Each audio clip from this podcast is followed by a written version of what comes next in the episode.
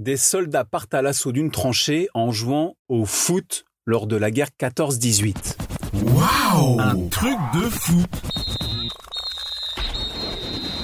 Kick and rush. Le football s'invite parfois de manière tragique dans l'histoire.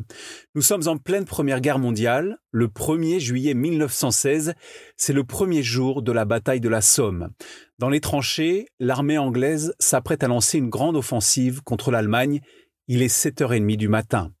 Avant de partir à l'assaut des lignes ennemies, le capitaine Wilfrid Percy Neville du 8e bataillon des East Surreys motive ses troupes, condamnées pour la plupart à mourir sur le champ de bataille grâce au football.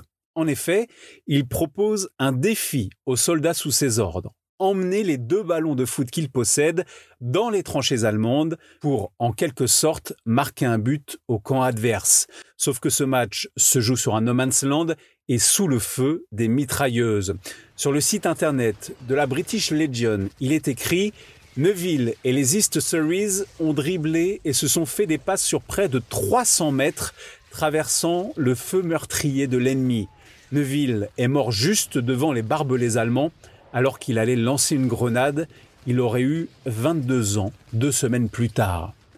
Dans une lettre retrouvée et destinée à la sœur du capitaine Neville, on peut y lire ces détails.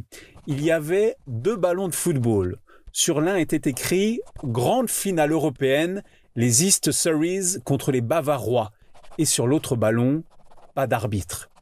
L'un de ces ballons légendaires est aujourd'hui exposé dans la salle d'honneur des casernes de Kingston, près de Londres.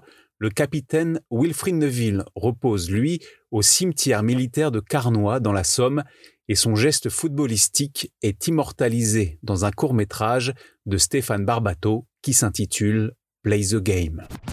Waouh Un truc de fou Ta dose d'anecdotes sur l'histoire du football à retrouver en podcast sur Facebook, Twitter, Instagram et sur untrucdefoot.fr.